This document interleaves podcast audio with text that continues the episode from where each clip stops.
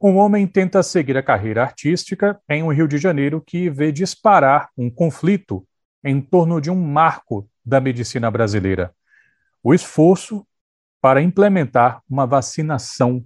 Realidade e ficção se reúnem na HQ A Revolta da Vacina, de André Diniz, que ganhou uma nova versão mais completa, lançada pela Darkside. Eu estou falando de um quadrinista que tem carreira longa, viu? Entre os trabalhos de maior repercussão tem Fawcett, de 2000, com arte do Flávio Colim, ganhou o prêmio Ângelo Agostini, Sete Vidas, de 2009, arte do Antônio Eder, ganhou o troféu HQ Mix, o Quilombo Orumaie, de 2010, Morro da Favela, 2011, ganhador do troféu HQ Mix, Matei Meu Pai Foi Estranho, de 2017, O Idiota, de 2018, muito elogiado pela crítica, essa adaptação do Dostoiévski. Eu converso agora com o próprio André Diniz. Muito boa tarde, obrigado por atender a educadora. Tudo bom, Renato? Nossa, já começo discordando. Quem agradece aqui sou eu.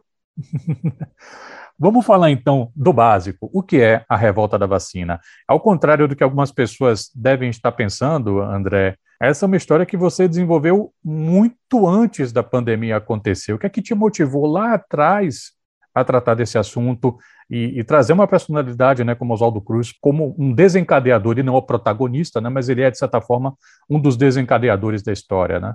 É, isso é muito curioso. Quem não sabe, né, chega para mim, né, comenta da história, partindo do princípio de que foi feito agora, nesse contexto, né, porque é não só a questão da, da epidemia, né, em si, mas é, até os desdobramentos políticos, né, o momento conturbado, está é, tudo ali, né? E foi muito inusitado isso, porque a ideia inicial veio em 2008, por aí, né? E aí saiu uma primeira versão, até com outro título, com a arte diferente, né, em 2012. Houve problema ali no lançamento, eu não fiquei satisfeito ali com as minhas decisões, assim, de, de enfim, o título, e ficou muito assim uma coisa mal resolvida comigo, porque eu gostava muito dessa história. Tinha vontade, quem sabe um dia de repente, né, republicar, né, tal, mas mas mas assim, era um quadrinho eu falava de passado e de história. Era um quadrinho histórico. E de repente virou um quadrinho sobre a atualidade. Olha que que não é nem maravilhoso, que é assustador, né? E podia contar com tudo menos isso. Né? E aí, claro, né, aí foi a oportunidade de trabalhar nessa obra, né, da forma que eu acreditava melhor, e lançar o mesmo livro, né, basicamente assim, o mesmo livro, mas um livro totalmente diferente. Quem lê hoje, né, lê outra obra do que quem leu há, há anos atrás, né. É uma história que se passa na virada do século, né, começo dos anos 1900, uhum. e com um surto de febre amarela. Se hoje já existe movimentos anti-vacinas, imagina naquela época o que, é que deve ter sido isso, né? E Não, e a questão toda é que veio veio uma sucessão, assim, cerca de dois anos, né? Teve primeiro as obras de reestruturação do Rio de Janeiro, foi tudo posto abaixo, é, casas, ruas, morros. Foi mesmo assim, você vê uma fotos, né, do, retratos do, do, Rio de Janeiro antes e depois disso, você não acredita. Às vezes você está ali no meio, no meio do centro do Rio com tráfego e prédios assim, e antes era mar aquilo, né? Foi uma coisa muito violenta, né? As pessoas desalojadas, né, sem muitos critérios. E aí em seguida veio a febre amarela, que, né, era uma época não tinha como, como é que vai fazer uma campanha, né, de de orientação. Né? É, os agentes né, de saúde invadiam as casas né, para ir atrás de focos tal, e em seguida vem esse, a, a varíola, né? E a ideia de uma vacinação obrigatória. Eu fico imaginando, André, toda obra é aberta. Uma coisa sim, sim. é o que você pensa quando você escreve, desenha, o que é que você quer dizer e o que é que você também quer deixar que o, o leitor leia por conta própria, né? E a outra coisa são interpretações absolutamente desviantes daquilo que você queria dizer. É, uhum. Você já teve algum feedback de pessoas que entenderam o quadrinho como um, um quadrinho favorável ao movimento anti-vacina? Não, não, não, não tive. É, na hora de criar a história, você precisa pensar nisso, no contexto da época, na informação que o personagem tem na época, né? E o personagem, o protagonista, né, que é o, o Zelito, ele é muito confuso quanto a isso. Né? E ele é jovem, ele é arrogante, né? é aquele que acha que né, sabe das coisas tal. Mas não dá para chamar bem de negacionista, porque não havia informação. Imagina uma campanha de né, uma vacinação em massa. Isso na época era né, uma coisa muito estranha. E estavam ali as fake news né, da época, o aproveitamento político da questão. Então é um personagem confuso e contra ele faz as charges dele ali na época, né, contra né, o Oswaldo Cruz. E, e, lembrando também que teve uma certa falta de habilidade política também, né, na forma como a coisa foi feita. Claro, salvou, a ciência está ali, né, salvou milhares de vidas, né, mas né, até pela época, a habilidade política também foi complicada ali, né? de repente não foi mais acertada. Né? Mas eu não tive esse retorno, não. Às vezes também o, o, o autor entra na malandragem ali de parece que deixa aberto, mas não deixa muito, não.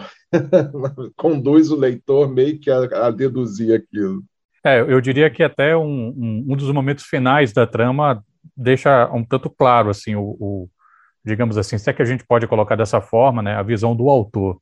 Mas eu pergunto isso, sabe, porque é uma decisão que me parece, eu sou leigo, eu não escrevo, não sou uhum. da área, e para mim sempre parece uma decisão, eu acho que a palavra é essa, corajosa, fazer um protagonista que não seja um ideal humano, né? Existe uma certa, uhum. imagino que existe uma certa atitude de alguns é, ficcionistas de fazer histórias em que seus protagonistas são pessoas é, idealizadas, heróicas, que devem ter uma contradiçãozinha aqui ou ali só para adoçar. O seu personagem é bem mais complexo, né? É, na maneira como ele estabelece algumas relações pessoais, na maneira como se enfurece lida com as frustrações. Como é que você chegou à composição desse personagem, André?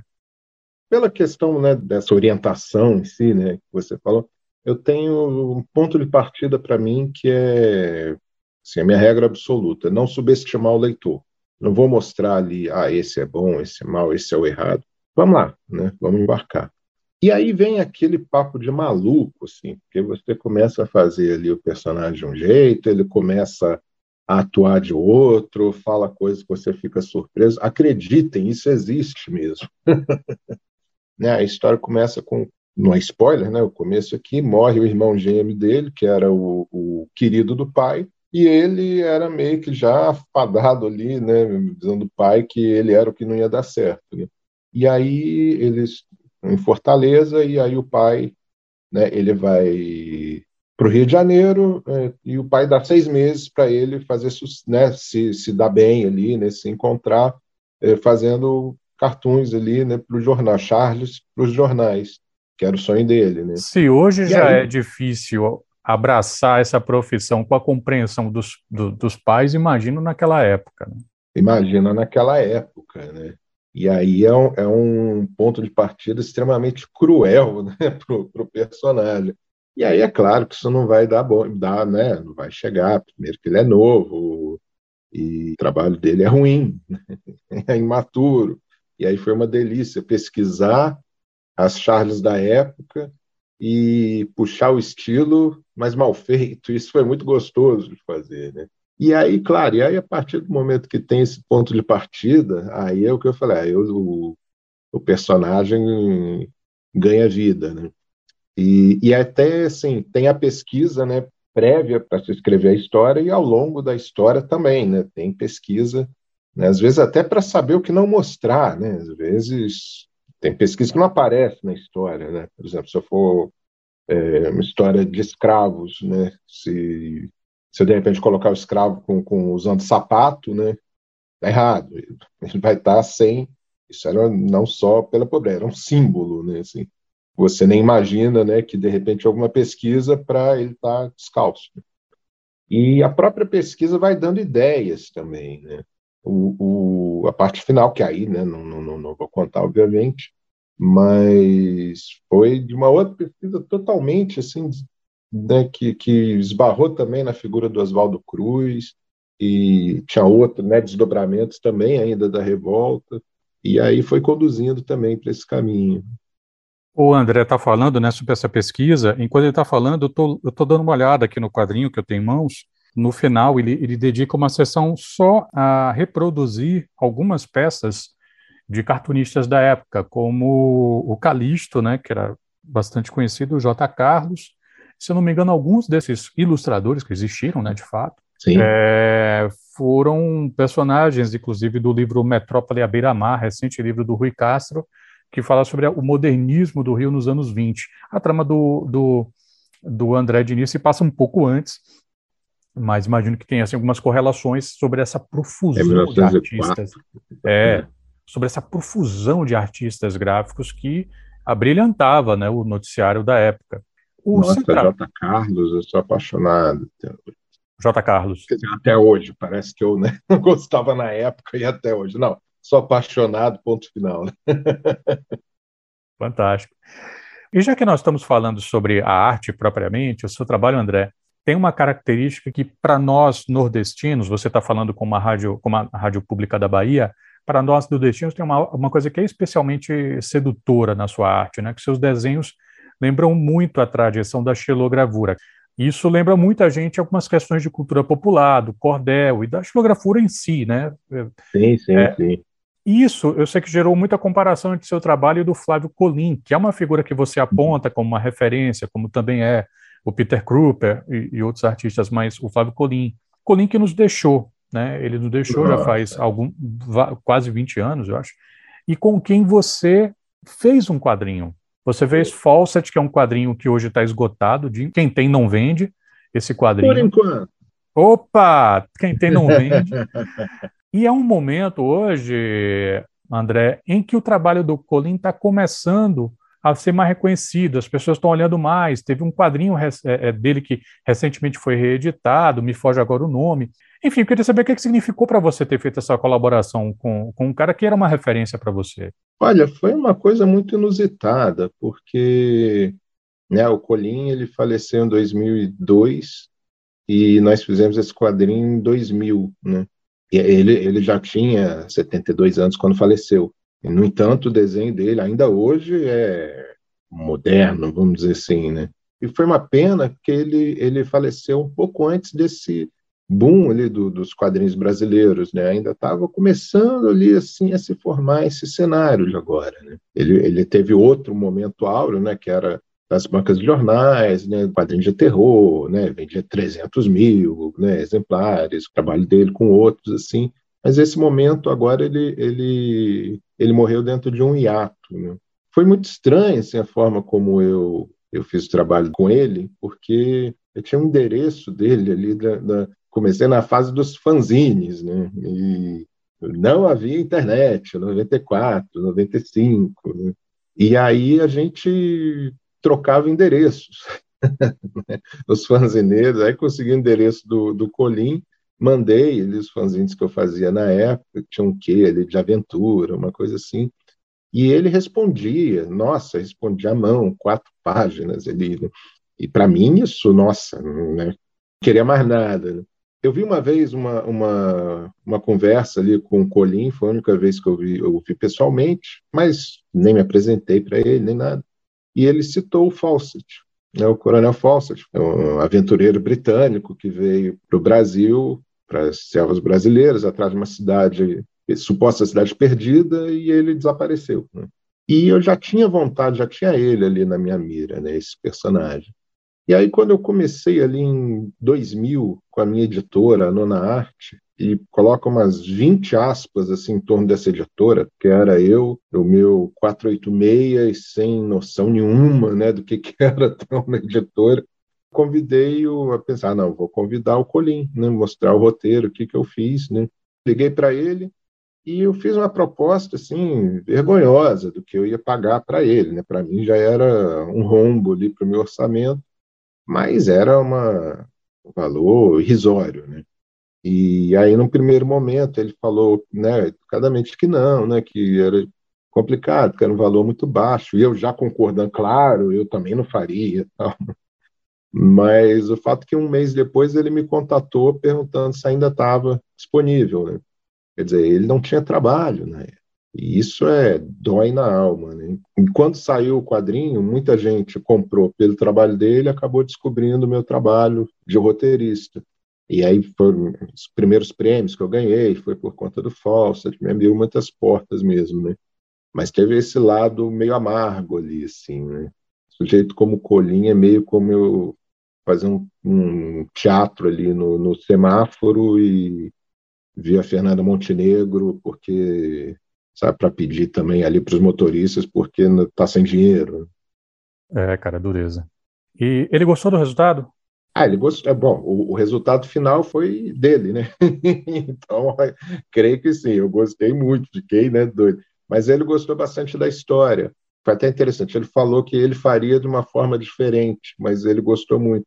Eu acabei pegando mais ali assim as as lendas, né, que se criaram ali para o que, que teria acontecido com ele depois, né? Eu parto do princípio ali da viagem, aí cito em flashback, né, ali assim, as viagens, mas me, me inspirei muito também nas lendas, né, numa das hipóteses ali mirabolantes, né, do que que teria acontecido com ele. Né.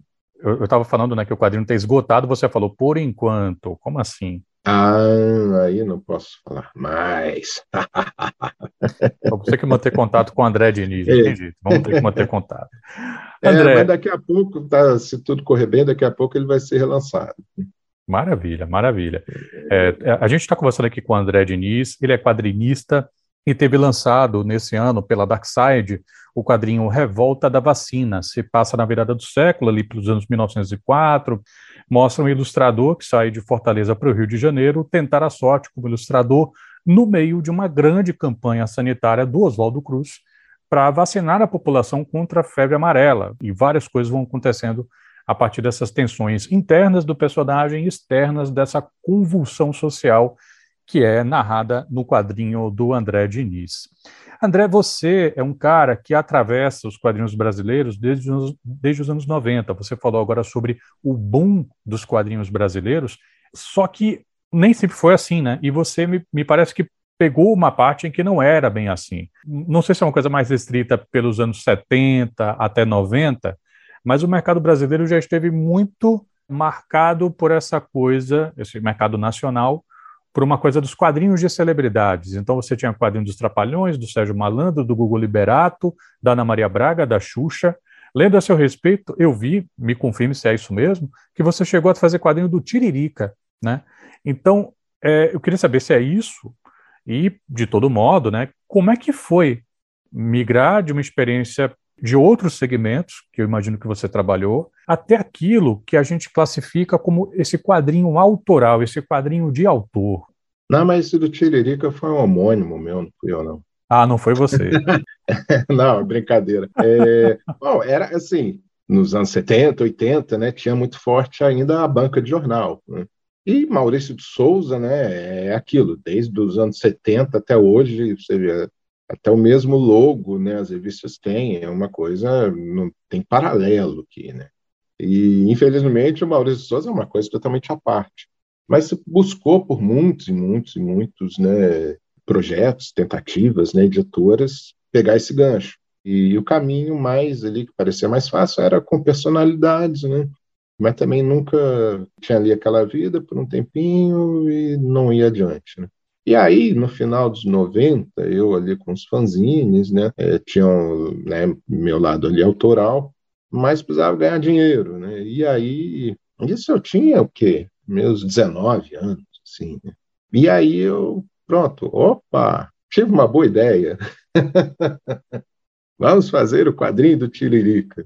Comecei com o Ronald Lima, amicíssimo, querido, com quem aprendi muito, né? Mas que também tinha editora dele, era ele fazia o que o pessoal faz com edição independente, né, sem fazer editora nem nada, né? E fomos nós, eles têm experiência nenhuma, sem sem dinheiro, sem nada. Né? E conseguimos fazer esse contato, e, enfim, eu, meu trabalho muito amador ainda na época, aí teve erro de impressão das cores, e nossa, foi uma coisa medonha, mais do que você pode imaginar, né? Perdendo dinheiro, foi pouco dinheiro que tinha perdendo, e aí, claro, nunca mais tentei nada né? nesse caminho. Mas foi uma tentativa, uma aventura ali, né? Vamos ver no que, que dá isso aqui. Né? E daí, hoje, é uma situação completamente diferente. Né? A gente está falando de um autor, desde 1999, quase todo ano, o André Diniz lança um quadrinho. Imagino que pouquíssimos autores hoje que fazem quadrinhos autorais, né? Estou falando de quadrinho autoral, Revolta da Vacina, é, O Idiota, Fawcett, enfim, é, tem essa marca. O que é que explica isso, André? E quais são os seus próximos passos?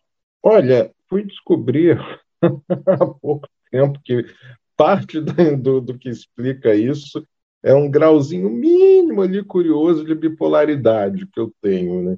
Não, né? Fui descobrir isso com mais de 40 anos, não é nada grave, nem nada assim. Né? Mas isso comigo tem momentos ali de muita produção e outros de menos, né? Então é muito curioso, porque às vezes eu, por exemplo, entre 2016 e 2018, eu produzi cerca de mil páginas. Fiz a adaptação do Idiota, que foi né, uma loucura, uma, uma... isso porque muitas dessas páginas foram refeitas, né? né, que foi uma adaptação, uma ideia louca de adaptar o livro quase sem texto, né, um, um livro extremamente verborrágico, maravilhoso, óbvio. Desses trabalhos da, dessa época são, são até dos que eu mais gosto. Teve Matei Meu Pai Foi Estranho, teve Malditos Amigos, que não saiu ainda aí, mas é do, dos que eu mais gosto, mas se tudo correr bem, e o Entre Cegos Invisíveis. Né? E foi um. O mundo vai acabar amanhã. Tem que colocar isso aqui no papel. Né? E aí depois tem um hiato, teve um hiato. Geralmente assim, dois anos ali de muita produção e depois um intervalo, uma parte mais ali buscando os próximos passos. Aí acaba que sempre muda um pouquinho, tem alguma um pouquinho de uma fase nova assim depois. Mas aí é curioso, porque como né, as editoras têm sua programação, né, tal, então nem tudo sai assim que eu termino, né?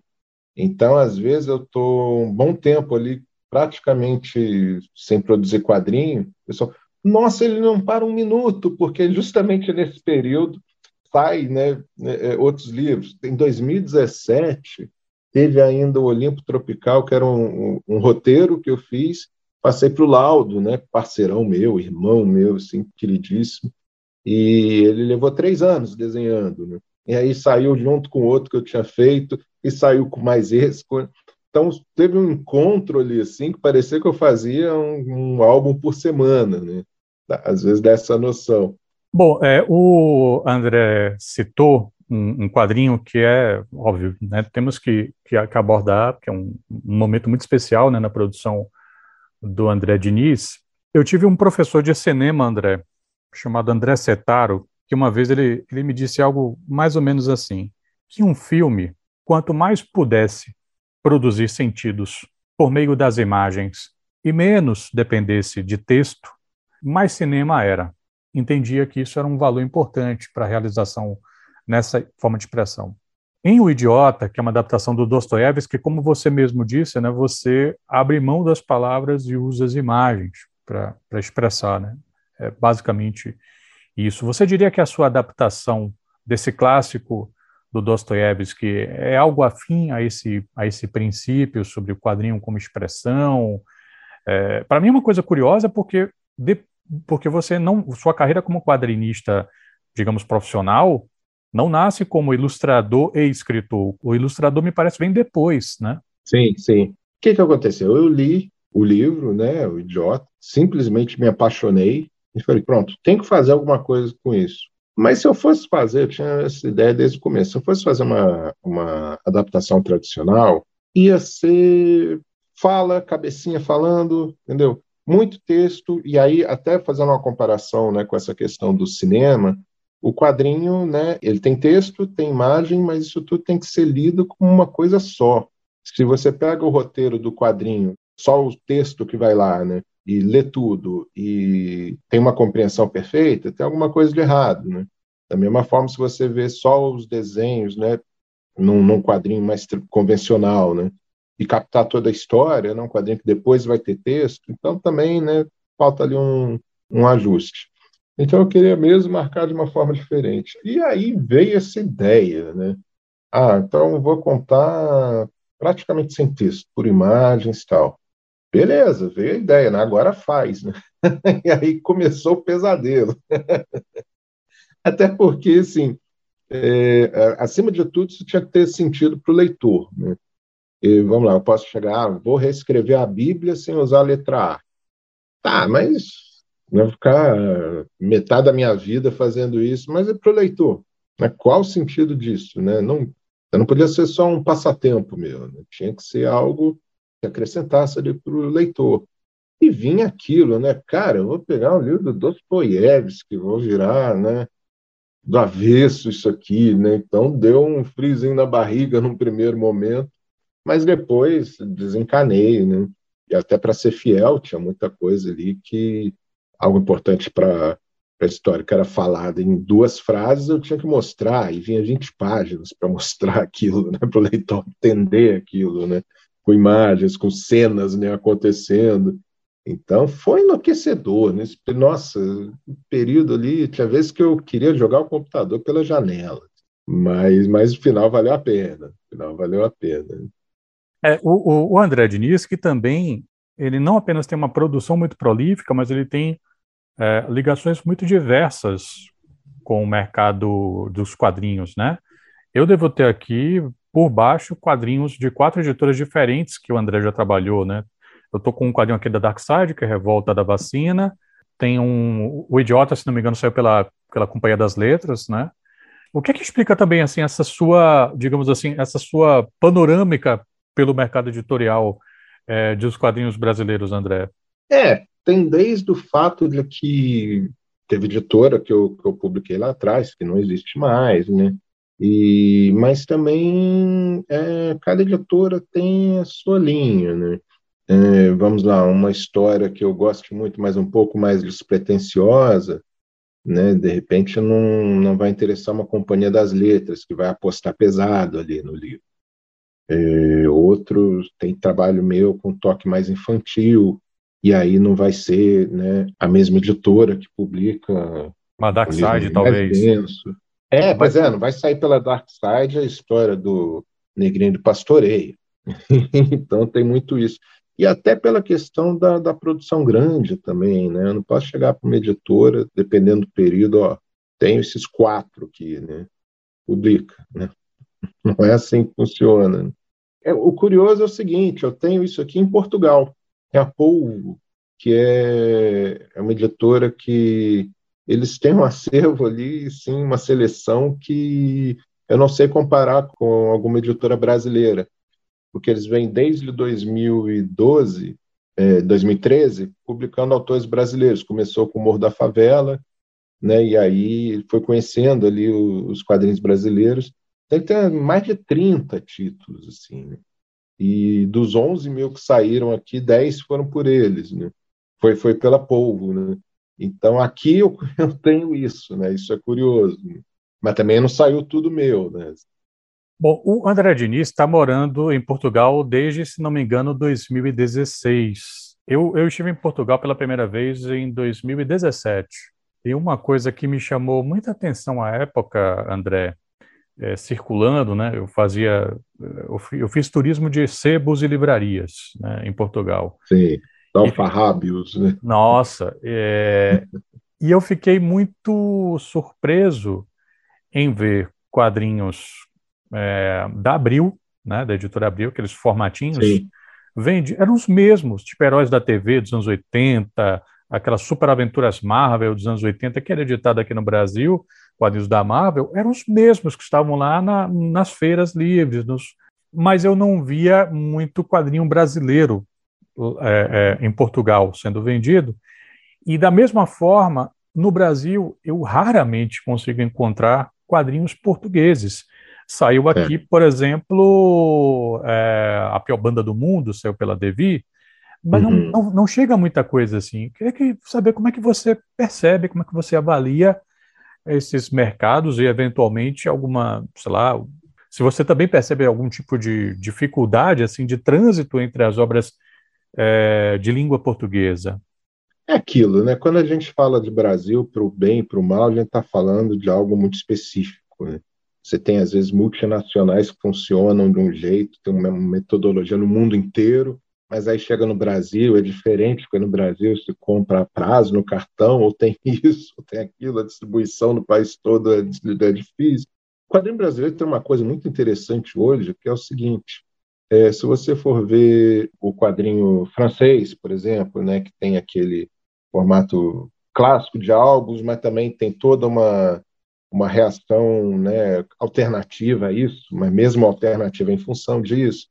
O americano, o italiano, o japonês, cada um ao seu estilo, mas eles tiveram ali um ponto de partida é, comercial. E esse boom do quadrinho brasileiro hoje, ele não é não é por aí. Pouca gente ali ganha né, um dinheiro com quadrinho, né? e autores, né, que, que, eu digo. Mas, de repente, teve uma diversidade enorme, né, uma produção. Você na, na Comic Con, na CCXP, são 500 autores vendendo ali diretamente seus trabalhos, e isso é uma seleção, tem gente que não consegue entrar, né? E, e Portugal tem 11 milhões de habitantes, até um pouquinho menos, né? Então, só isso já desequilibra por exemplo, o crowdfunding, que no Brasil é, né, hoje é o que mais viabiliza né, as edições, aqui não funciona, porque são menos pessoas tal. Né? E eu tive o prazer de, de, mostrar muito, muitas edições, muitos autores, de, de, muitos que saíram pela Polvo, né, fui eu que levei até ele, e os autores não, não, não, não tem risco de eu jogar na cara, porque eu até esqueço depois, né, eu levo, levo esse, aí de repente o editor fala que está publicando, aí você fala, ah, olha, que bacana, nem lembro. então é pela coisa em si, né, pelo prazer. Mas é difícil fazer o mesmo com os portugueses para o Brasil, porque se você for ver dessa produção toda, parte ali é, é por editoras. Se eu digo, né, você indo numa, pegando uma CCXP como parâmetro, 500 autores tal, a boa parte ali são os próprios autores, né, é, financiando, fazendo edição e vendendo, né, pessoalmente ou pelo correio, né, pela internet. E isso só estando aí.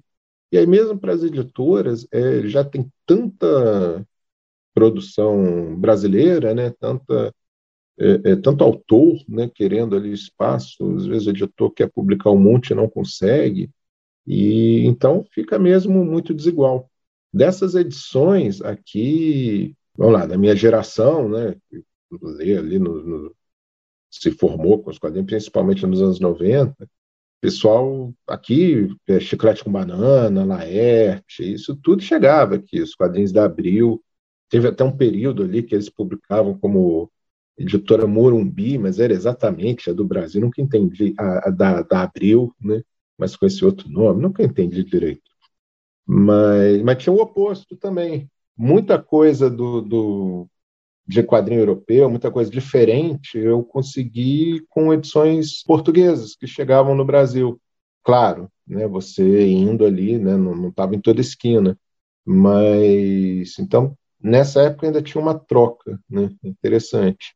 Mas hoje essa troca é mais difícil, né? E, e ainda tem o seguinte: o, o Portugal acompanha tudo sobre o Brasil. Você conversa com português, ou ele é casado com uma brasileira, ou morou uma época no Brasil, ou tem amigo brasileiro. Eles sabem tudo, sabem, estão mais bem informados que boa parte dos brasileiros. Está né? Tá tendo até o fenômeno aqui de da garotada hoje falar como brasileiro por causa dos youtubers.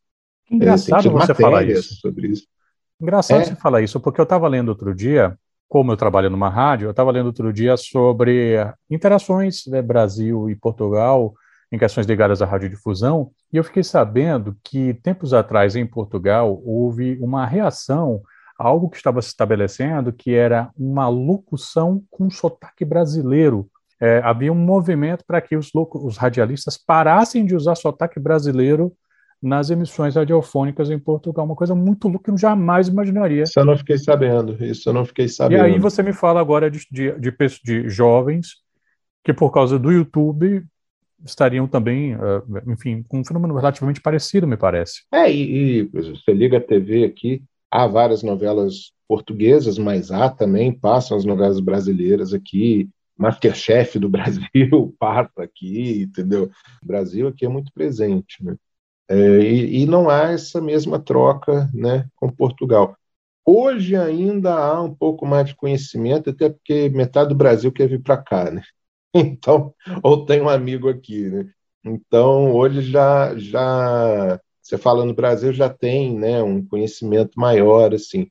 Mas anos atrás não chegava nada. E né? você viu o, teve houve um primeiro-ministro aqui que foi preso, entendeu? Por questão de corrupção, por acusações, tal, assim.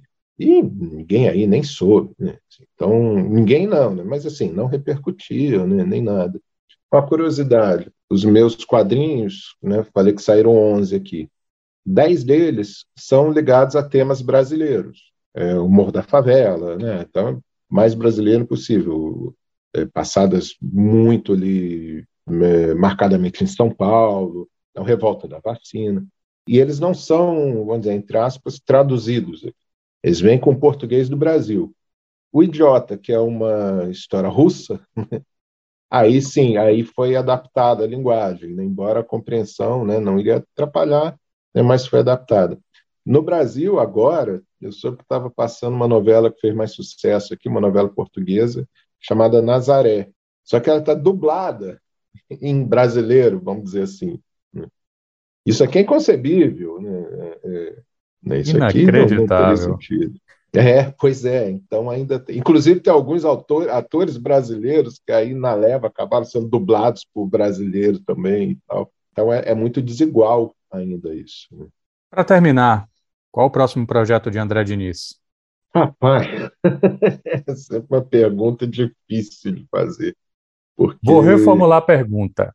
Sim, Qual será o próximo projeto de André Diniz que deve chegar às mãos dos apreciadores de histórias em quadrinhos? Também é difícil. Porque às vezes está na mão da editora, a editora fala que vai publicar agora, depois adia. Vamos ver.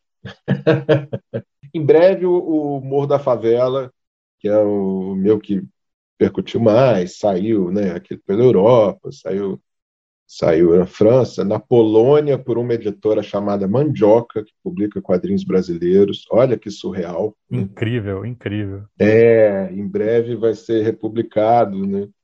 Por aí. E o, do, dos meus próximos, eu não sei, porque está um monte ali, um com a ideia mais avançada, outro ainda não, faltando alguma coisa, aí uma hora eu mexo mais em um, é meio caótico, assim, né? Preferia que não fosse tanto, né? Mas então, esse é difícil mesmo.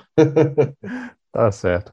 André Diniz, queria agradecer muito aqui pela gentileza de você falar à Educadora FM sobre sua carreira e também, em particular, sobre Revolta da Vacina, que saiu pela Dark Side e que, apesar do nome, apesar da história, não foi feito durante a pandemia, mas muito antes.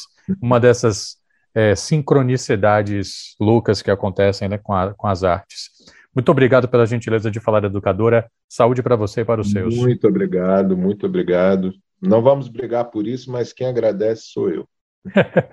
vamos não. Até a próxima, André. Até a próxima.